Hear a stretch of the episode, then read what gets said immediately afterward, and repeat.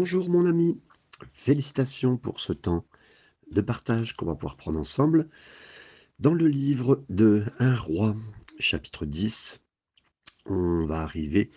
Ces deux, chapitres, le, 9 qu'on avait déjà vu, puis le 10, pour certains ont été des signes de danger au travers de la vie de Salomon.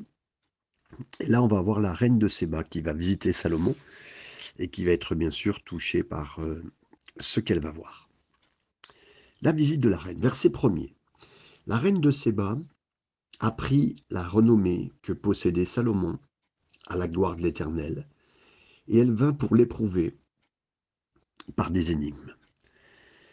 La reine de Séba, également connue sous la reine de, de Saba, hein, euh, c'était l'endroit où se trouve actuellement, pour certains, le Yémen moderne, donc au sud de l'Arabie.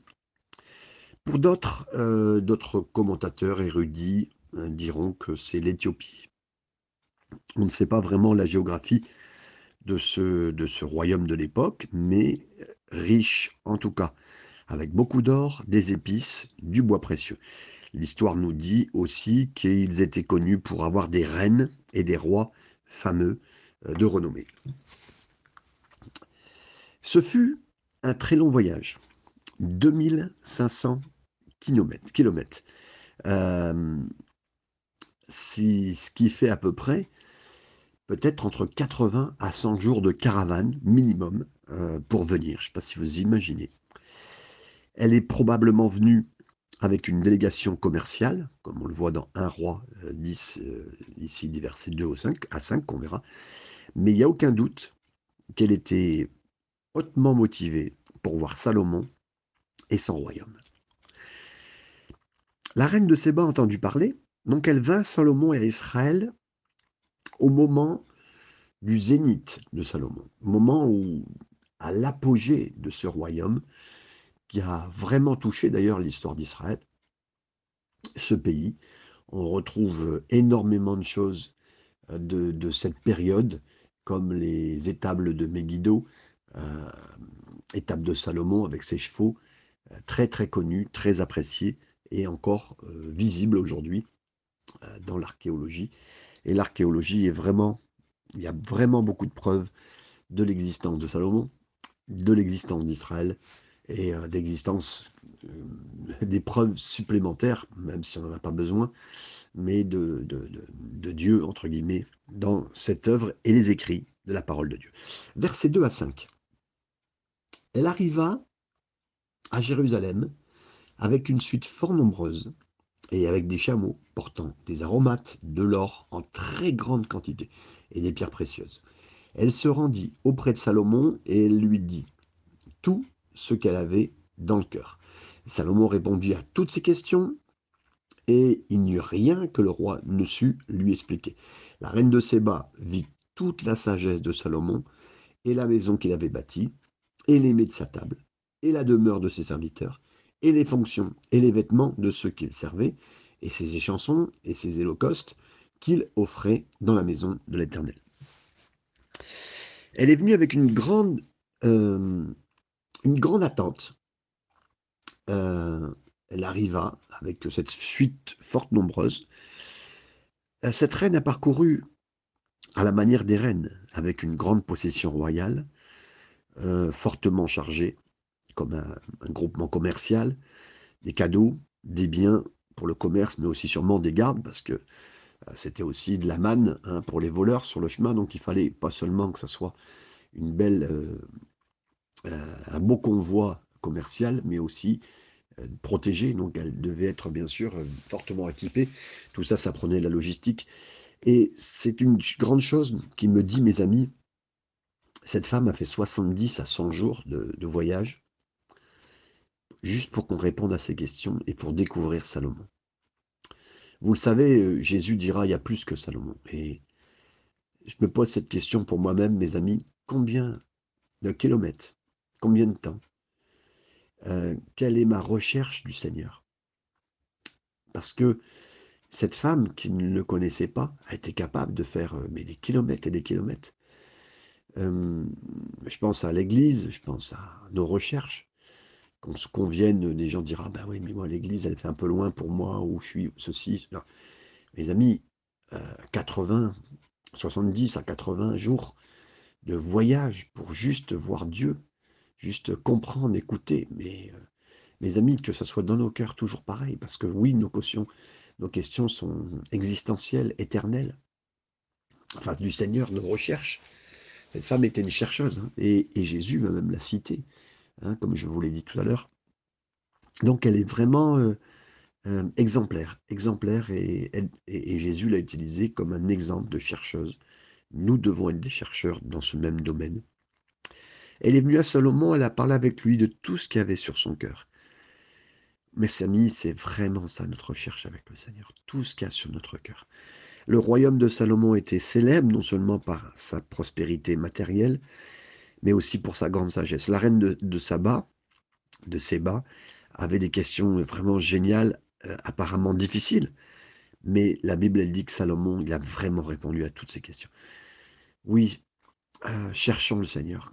Cherchons le Seigneur de tout notre cœur. Cherchons-le comme jamais. Euh, posons, matérialisons ces questions. Venons vers lui. renouvelons tous ces, tous ces envies de le rechercher. Des vrais chercheurs du Seigneur, c'est ça. Et, on devrait, mes amis, régulièrement avoir des recherches et nous-mêmes, euh, individuels comme collectifs, des questions que les gens se posent. Enfin, il y a avoir des réponses cherchées, surtout qu'actuellement, grâce à Internet, vous pouvez trouver beaucoup de choses plus que dans les listes d'avant. Euh, aujourd'hui, vous trouvez même plus de ressources, hein, comme jamais. Moi, depuis, euh, depuis plus de 20 ans, que, 25 ans, mais presque Internet existe, ça a été spectaculaire de voir la grandeur et la, des, ressources qu'on trouve vraiment et, on peut trouver, trouver énormément. Et là, je parle même pas, mes amis, euh, de la prière, de la recherche de Dieu différente qu'on pourra avoir, mais c'est cette femme qui est un vrai exemple pour nous de recherche euh, du Seigneur. Et ensuite, on voit aussi que cet homme, Salomon, ce roi, a été un, un bel exemple dans son malgré ce, il était milliardaire, hein, soyons simples, soyons clairs, milliardaire de son époque, euh, la sagesse juste incroyable. Les scientifiques aujourd'hui, euh, si on avait une telle personne, elle serait euh, réputée mondiale. Et les gens allaient le chercher, les gens allaient le trouver.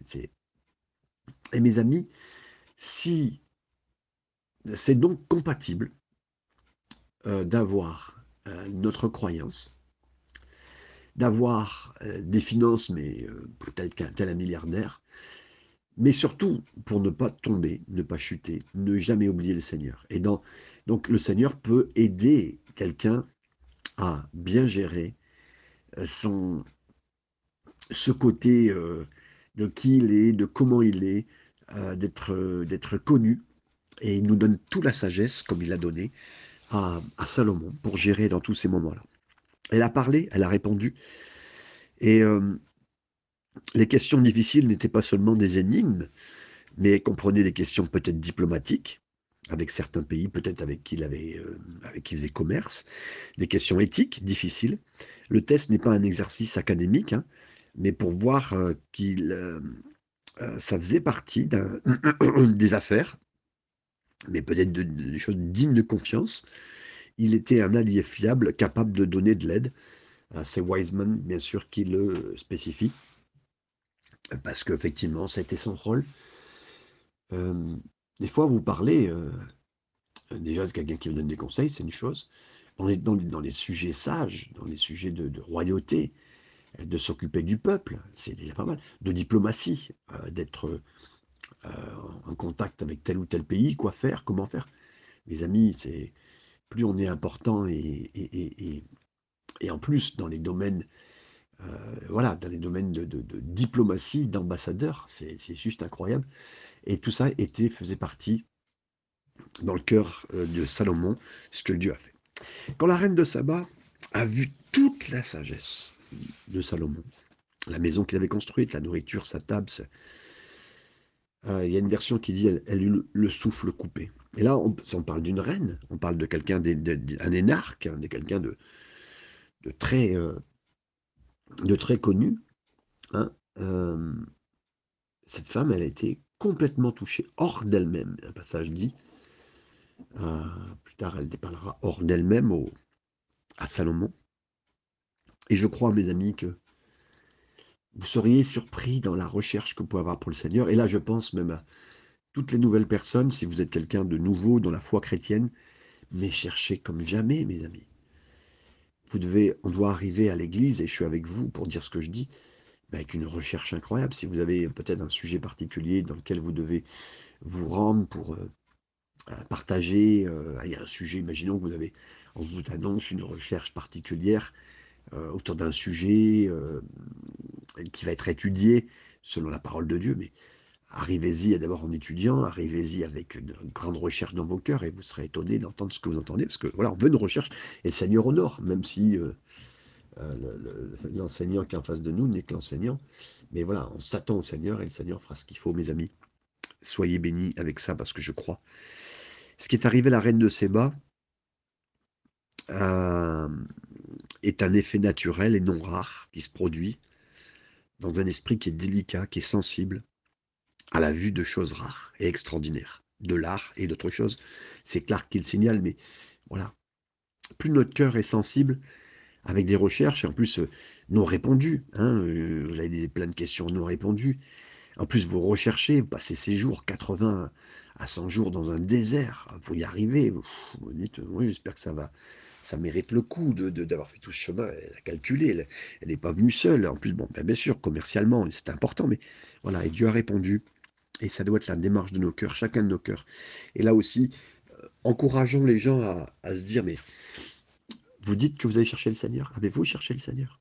Vraiment, de tout votre cœur Qu'est-ce que c'est quoi vos, dépenses pour chercher le Seigneur? Quel est Parce que Dieu regarde ça, regarde le chercheur et le récompensera toujours. Dieu, honorera la recherche qu'on peut avoir. Cette femme a été, dans sa recherche, honorée dans ce qu'elle avait trouvé du Seigneur. Versets 6 à 9, je continue. Hors d'elle-même, elle dit au roi, C'était donc vrai ce que j'ai appris dans mon pays au sujet de ta position et de ta sagesse. Je ne le croyais pas avant d'être venu et d'avoir vu de mes yeux. Et voici, on ne m'en même pas dit la moitié. Tu as plus de sagesse et de prospérité que la renommée ne me l'a fait connaître. Heureux euh, tes gens, heureux tes serviteurs, qui sont continuellement devant toi, qui entendent ta sagesse. Béni soit l'Éternel, ton Dieu, qui t'a accordé la faveur de te placer sur le trône d'Israël. C'est parce que l'Éternel aime à toujours Israël qu'il t'a établi roi pour que tu fasses droit et justice. Elle dit, voilà, il n'y a pas... Ce qu'on m'a raconté, ça pas la moitié de ce qui a été dit. La reine de Séba, elle a, entendu des choses merveilleuses sur Salomon et sur son royaume. Mais là, en le voyant de ses propres yeux, elle réalise que c'était beaucoup plus grand qu'elle n'avait entendu. Et mes amis, notre recherche de Dieu, notre recherche de Jésus, une plus grande recherche du Seigneur, mais euh, on, a soif et envie, notre cœur s'écarte euh, s'écartèle de plus en plus quand on a une recherche, et ça fait de la place pour le Seigneur, ça fait de la place. Hein. Et c'est là qu'on voit euh, l'agrandissement de notre cœur avec la recherche. Hein. C'est tellement important d'être des chercheurs de Dieu, chercheurs de sa sagesse, de qu'il est. Il y a plus que, bien sûr, que, il y a plus que Salomon, il y a, il y a Jésus. Mais quand vous allez découvrir ce que le Seigneur a vous proposé, ses richesses, mais c'est plus que vous pensez, mes amis, c'est plus. Et pourtant, vous vous attendez déjà beaucoup, mais recherchez beaucoup et vous allez voir ce que vous obtiendrez.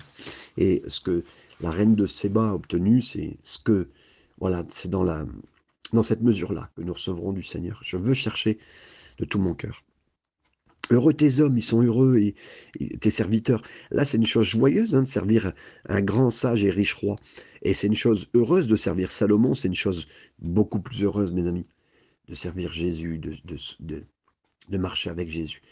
Les gens verront, hein, quand, quand on est serviteurs de Dieu, que vous leur parlez de votre cœur, vous leur parlez euh, du, service, vous leur montrez l'Église, le service que Dieu a pu faire dans l'Église, montrer, j'étais tellement honoré à chaque fois de, faire visiter l'église de Joigny où j'étais pasteur, euh, l'église de Mantes-la-Jolie, tous, ces moments incroyables ou des choses qu'on a vécues avec des, euh, des services, des, des, départements, des gens au travail, c'était extraordinaire. Et c'est une grâce de Dieu, c'était des choses qui ont pu se faire par la sagesse de Dieu. Donc euh, je, comprends un tout petit peu, euh, un, millième, un millionième de ce que Salomon a pu vivre. dans certains points, mais à Dieu soit la gloire, parce que à, lui la gloire soit donnée et jamais oubliée dans ces instants. Euh, et c'est justement ce qu'elle dira. Béni soit l'Éternel, ton Dieu, qui se, littéralement, qui se réjouit en toi. C'est un exemple de ce que Dieu voudrait faire pour Israël, à travers des, des, promesses, hein, sous les promesses de l'Ancienne Alliance. Dieu a promis à Israël euh, que s'ils obéissaient en vertu de l'Ancienne Alliance, il les bénirait énormément, hein, que le monde remarquerait et verrait euh, ce qu'ils ont acquis de par sa présence. Rappelez-vous, dans Deutéronome 28, verset 1er, verset 10, Maintenant il arrivera que si vous obéissez avec diligence à la voix de l'Éternel votre Dieu, pour observer attentivement tous ces commandements que je vous commande aujourd'hui, afin que l'Éternel votre Dieu vous mettra au-dessus de toutes les nations de la terre, c'est ce que Dieu veut. Dieu veut atteindre les nations par un Israël obéissant et béni. Et si Israël n'obéit pas, alors Dieu parlera aux nations par un Israël complètement discipliné. Hein. alors, mes amis, aujourd'hui, le nombre de chercheurs, et là de, chercheurs scientifiques découverts avec Israël, le nombre de prix Nobel euh, de, travail dans l'ingénierie, dans, le domaine incroyable, le domaine de la transformation de l'eau salée en eau douce, transformation de désert en, champ, l'utilisation de la, euh, de la rosée du matin. Euh, c'est le pays qui utilise le plus la rosée du matin pour pouvoir récupérer l'eau. Euh, je parle des kibbutz, je parlerai de, choses incroyables qui sont en Israël aujourd'hui. la, recherche, les, plus grands sièges comme Google se trouvent en Israël ou à d'autres domaines on trouve particulièrement de puissance, de choses développées sur Israël. C'est exactement ce que le Seigneur a dit pour un peuple qui peut lui faire confiance. Et il dira donc, béni soit l'Éternel ton Dieu. C'est juste se demander si c'est une véritable confession de foi. Ça exprime peut-être l'allégeance au Dieu d'Israël. Mais pris dans son contexte, d'abord c'est parce qu'effectivement c'est la réponse d'une reine qui voit la bénédiction étonnante, évidente à Jérusalem, sous Salomon, euh, cette déclaration sur les bénédictions du Seigneur et sur Israël et Salomon, dans le verset 9, n'est qu'une référence euh, pour certains, et là il y a deux versions, encore une fois, d'une femme qui est vraiment touchée par ce qu'elle voit. Il n'y a pas d'enregistrement comme quoi elle aurait accepté, converti à Dieu, au Seigneur, euh, et qui lui au travers de Salomon, a manifestement euh, et majestueusement édifié le temple, comme le dit Dildei euh, à cette époque, dans la compréhension et la, et la situation dans laquelle il est. Oui, louange à l'éternel, ça implique la reconnaissance du Dieu national d'Israël, et pas nécessairement une expression de sa foi personnelle, c'est Wiseman qui le dit. Si on prend la reine de Séba comme un exemple de chercheur, on voit que Salomon l'a impressionné, sa richesse, sa splendeur, l'a impressionné aussi personnellement. Elle est rentrée chez elle sans une expression évidente de foi au Dieu d'Israël, même si, puisque c'est l'Éthiopie, plus tard, l'Éthiopie est un pays particulièrement chrétien, aussi avec des juifs, euh, et ça montre que les chercheurs impressionnants, des fois, alors qui n'obtiennent pas la foi, euh, ça montre qu'on peut avoir des installations incroyables dans nos églises, des programmes incroyables, l'organisation et un professionnalisme, et tout ça, mes amis, ne suffit pas. Parce que oui, euh, les gens peuvent reconnaître la bénédiction d'un pays, d'une situation, d'une église, d'une personne, mais il faut plus, il faut plus. Et là, c'est dans la limitation. Maintenant, euh, Jésus dira que la reine de Saba se lèvera, et c'est là l'autre version de certaines personnes qui pensent, et j'ai pas de point, euh, par rapport à ça, euh, que la reine de Séba, à la fin, dans le jugement dernier, se lèvera et accusera ceux qui, certaines personnes qui n'ont pas, qui pourront être accusées plus. C'est-à-dire que c'est une question un peu d'équité. Hein. Elle qui a fait ce qu'elle a fait et découvert ce qu'elle a découvert, d'autres qui n'ont pas du tout cherché, qui n'ont pas du tout été à la recherche de Dieu, elle se lèvera avec équité, puis le jugement sera plus fort parce qu'ils ont vu des choses et euh, la reine de Séba, se lèvera contre des gens qui ont vu des choses et qui n'ont pas, euh, pas été intellectuellement honnêtes en disant Ah bah oui, euh, bah non, c'est un petit peu. Au lieu de penser que c'était comme surnaturel des choses qui sont arrivées à Israël ou au travers de Jésus, parce que c'est surtout la génération de Jésus qui, qui, a vu certaines choses puis qui n'a pas accepté. Elle qui était une chercheuse de très loin, elle pourra se lever comme une personne référence à une certaine équité. Voilà, c'est le point. Et certains pensent qu'elle a été sauvée parce que c'est cité par Jésus. Bon, c'est pas quelque chose que je crois, ni d'un côté ni d'un autre. J'ai pas du tout de, de point par rapport à ça. Mais en tout cas, les résultats de la recherche, on peut admirer sa recherche parce qu'elle est venue d'une grande distance, à 2500 km. Elle est venue euh, avec des cadeaux à offrir à Salomon et, voilà, et cette recherche en plus prête à faire quelque chose par rapport au Seigneur. Et c'est nous, pareil, on a ça. Elle est venue avec des questions, elle est venue pour apprendre, c'est incroyable. Elle est venue et elle a vu les richesses du roi. Hein. Elle est venue pendant une période prolongée. Ça n'a pas été, bon voilà, je te donne un petit rendez-vous, Seigneur, je cherche qui tu es, euh, euh, voilà, une petite semaine pour que tu me parles. Non, elle a pris du temps. Elle a pris du temps dans sa vie pour donner de la place à Salomon hein, et euh, à son Dieu. Et il y a eu plus que cela, donc bien sûr, au travers de Jésus. Elle est venue dire tout ce qui était sur son cœur. Et ça, c'est voilà. Et donc cette recherche doit être là dans nos cœurs. Jésus a utilisé cette reine de Séba comme un exemple de chercheur. Cette reine du Sud se lèvera dans le jugement, hein, dans Matthieu 12, 42. Euh, avec cette génération, il la condamnera, car elle est venue des extrémités de la terre pour entendre la sagesse de Salomon. Et en fait, il y a plus grand que Salomon ici. Et bien sûr, c'est Jésus qui parle de lui. Euh, la reine de Séba allait chercher Salomon, sa splendeur, son royaume d'une façon incroyable. Combien plus? Mes amis, on va chercher, on veut chercher le Seigneur, sa gloire, son royaume. Et la reine de Séba, elle va, elle, a, elle viendra augmenter dans le jugement contre cette génération. Parce que elle dira, elle finira avec ça, bien sûr, dans le verset 9, c'est parce que l'Éternel aime à toujours Israël, qu'il t'a établi roi pour que tu fasses droit et justice. Ouais. Donc cette déclaration est particulièrement euh, significative parce que le roi n'était pas nécessairement le successeur logique hein, de son père. Il y avait plusieurs fils, mais voilà, elle voit un acte spécial de Dieu de faire lui, Salomon, roi, plutôt que son frère aîné, comme le signale Poule. Elle le voit, elle se rend compte même de la, de la généalogie de Salomon, des, de la précédence de ses frères, et, mais que c'était lui. Il y a comme une grâce qu'elle découvre aussi, même. elle donne ça comme élément. Verset 10 à 13, je continue avec vous. Elle donna au roi 120 talents d'or, une très grande quantité d'aromates et des pierres précieuses. Il ne vint plus autant d'aromates euh, que la reine de Séba en, donnant, en donna pardon, au roi Salomon. Les navires de Hiram qui apportèrent de l'or d'Ophir, amenèrent aussi d'Ophir une très grande quantité de bois, de sandales et des pierres précieuses. Le roi fit avec le bois de sandales des balustrades pour la maison de l'Éternel et pour la maison des rois, des harpes, des luttes et des, pour les chantres. Il ne vint plus de ce bois de sandales et on n'en a plus euh, vu jusqu'à ce jour. Verset 13, le roi Salomon donna à la reine de Séba tout ce qu'elle désire, ce qu'elle demanda et lui fit en outre des présents dignes d'un roi, tel que Salomon. Puis elle s'en retourna et alla dans son pays, elle et ses serviteurs. Amen. Euh, il n'y a jamais eu autant d'épices que la reine de Séba a donné au roi Salomon. Elle est venue d'une région riche en épices, avec aussi une, qualité dans la transformation de ces épices. Il avait déjà euh, une façon de faire euh, de, ces hommes et de ces femmes là-bas, Yémen ou Éthiopie, euh, de faire euh, ces choses. Salomon lui a donné avec la générosité royale. Et ça, j'aime parce que, mes amis, c'est Dieu.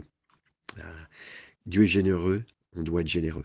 Et là, il a donné, mes amis, mais il a donné comme un roi. Et notre Dieu a donné son Fils comme un roi. Jésus a donné, il est le roi des rois, il nous donne, mais d'une façon incroyable, généreux. ce matin, je, me réveiller en disant Seigneur, merci pour la santé, merci pour la respiration, merci pour tout. Merci pour tout ce que tu me donnes et tout ce qui me resterait même, ça vient de toi. C'est une générosité royale qui signifie beaucoup. Cette description hein, de la mesure, la générosité de Salomon à la reine de Séba, elle également la mesure de générosité de Dieu envers moi, envers nous.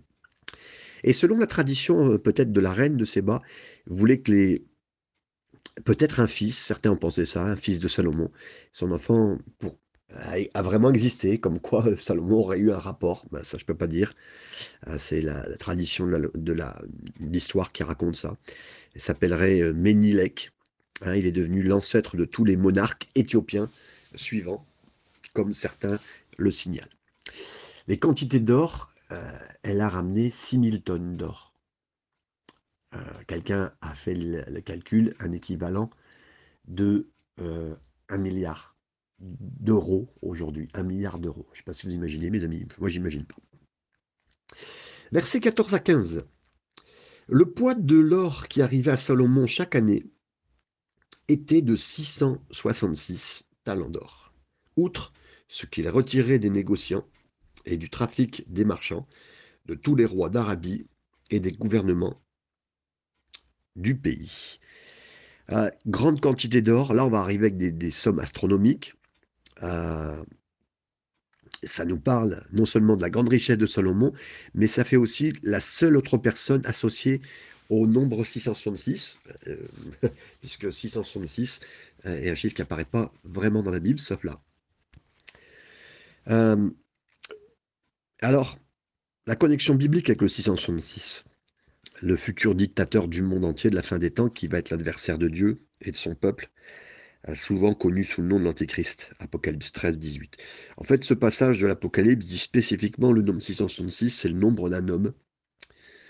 Euh, homme. Et il faut dire que Salomon, euh, dans cette étrange réincarnation, nous parle que oui, ça peut indiquer que l'Antichrist n'est pas peut-être quelqu'un de purement mauvais au début, mais euh, qui euh, paraître très bon et puis richissime, entre guillemets, sur un tas de domaines, mais qui après va tomber corrompu. C'est ça le point. C'est le seul point sur lequel on peut trouver au travers de tout cela que je peux vous indiquer en, partage.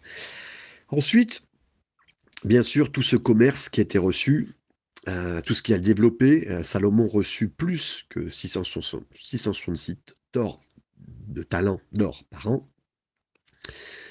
C'était que son salaire de début, hein, l'écrivain d'un roi nous donne un signal d'avertissement pour dire que, ben oui, voilà, ça, ça l'a dépassé. Dieu ne donne pas une bénédiction qui nous dépasse, c'est nous qui pouvons être dépassés par la bénédiction. Euh, la bénédiction de Dieu n'est suivie d'aucun chagrin. Mais après, cette gestion, cette gestion est importante, elle nous appartient. Il suppose que, oui, dans ce passage, il nous est dit, vous savez, dans Deutéronome 17, verset 17, tu, ne multiplieras pas grandement l'or, l'argent pour toi-même. Et Dieu a béni Salomon avec des grandes richesses, mais Salomon a permis à cette bénédiction de se transformer en danger, parce qu'il a fait de l'argent et de l'or pour lui-même. Et là, c'est la question, les choses qu'on peut dire à toute personne qui voudrait euh, commencer à gagner de l'argent différemment que les canaux habituels. Lisons ensuite du verset euh, 16 à 27. Le roi Salomon fit 200 grands boucliers d'or battus, pour chacun desquels il employa 600 cycles d'or, et 300 autres boucliers d'or euh, battus, pour chacun desquels il employa 3000 d'or. Et le roi les mit dans la maison de la forêt du Liban. Le roi fit un grand trône d'ivoire et la couvrit d'or pur. Ce trône avait 6 degrés, pardon, et la partie supérieure était, en était arrondie derrière. Euh, par derrière. Il y avait euh, des bras de chaque côté du siège, deux lions étaient près des bras et douze lions sur les six degrés de part et d'autre et d'autres. Il ne s'est euh, rien fait de pareil pour aucun royaume, tous les coupes du roi Salomon étaient d'or, et toute la vaisselle de la maison de la forêt du roi du, Liban était d'or pur. On pense que c'est sa maison, on en parlera, mais que la maison d'été, entre guillemets, ou d'hiver. Hein. rien n'était d'argent. On n'en faisait aucun cas du temps de Salomon, car le roi avait... Euh, car le roi avait en mer des navires de Tarsi avec ceux de Hiram, et tous les trois ans arrivaient des navires de Tarsi apportant de l'or et de l'argent, de l'ivoire, des singes et, des pans. Verset 23, pour ces derniers euh, on peut lire jusqu'au verset 27 plutôt. Le roi Salomon fut plus grand que tous les rois de la terre par les richesses et par la sagesse. Tout le monde cherchait à voir Salomon pour entendre la sagesse que Dieu l'avait mise dans son cœur. Et chacun portait son présent, des objets d'argent et des objets d'or, des vêtements, des armes, des aromates, des chevaux et des mules. Ils en étaient ainsi chaque année. Euh, il en était ainsi chaque année. Salomon rassembla des chars, la cavalerie, et avec 1400 chars et 12 000 cavaliers, qu'il plaça dans les villes où il tenait ses chars, et à Jérusalem, près du roi. Le roi rendit l'argent aussi commun que à Jérusalem, que les pierres et les cèdres, aussi nombreux que les sycomores y croissent dans les plaines. Oui, c'est vraiment des passages qui vont nous expliquer un peu plus. Il s'est mis à faire des boucliers, tout ce nombre de boucliers, avec 6 kilos d'or pour chaque bouclier. Et là, L'or, c'est un métal un peu utilisé euh, euh, qui rend euh, un métal efficace, hein, bien sûr, qui peut être utilisé, mais un peu mou pour quelqu'un qui n'est pas vraiment un guerrier. Hein. c'est un guerrier, mais sans la substance du guerrier, comme son père l'aurait pu être. Il a investi 33 millions d'euros pour faire ses boucliers. Hein, je ne sais pas si vous imaginez. Un, calcul qui a été fait qu'à l'époque, à peu près de, du temps de 2015, au niveau de l'évaluation personne n'a vécu avec autant d'argent que dans les jours de Salomon. C'est vraiment une déclaration de richesse qu'il faut prendre au sérieux. Ça montre l'énorme abondance du royaume de Salomon. D'ailleurs, hein, beaucoup de monde euh, en Israël dira que c'est de la meilleure époque, puisque euh, les cailloux, ils n'étaient pas aussi nombreux que l'argent. Donc pour dire, le métal, hein, l'argent euh, précieux.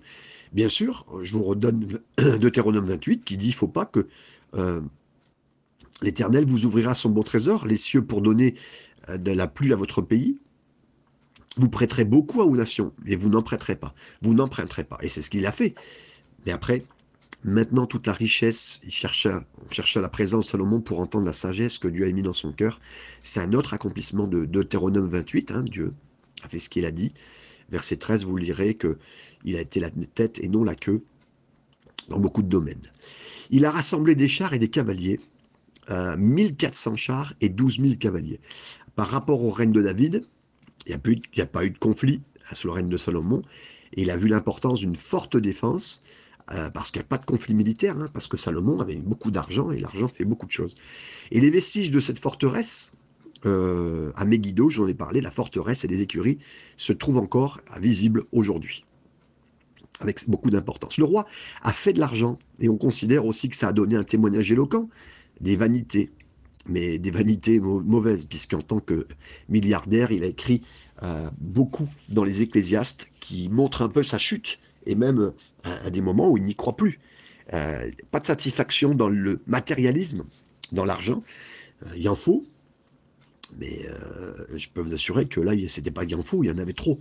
Et on n'a pas être aussi riche que Salomon, même pour apprendre les mêmes leçons, mes amis, mais allez voir. Verset 28-29, c'est vraiment les derniers versets, mais je l'ai dit avec vous. C'était de l'Égypte que Salomon tirait ses chevaux, une caravane de marchands, de rois, euh, les allait chercher pour par troupe à un prix fixe, un char monté et sortait d'Égypte pour 600 cycles d'argent et un cheval pour 150 cycles. Euh, il en amenait de même avec eux pour tous les rois des Hétiens et pour le roi de Syrie. Ah, à la fin de cette grande description de la richesse, de la splendeur, on a le cas d'une note sombre.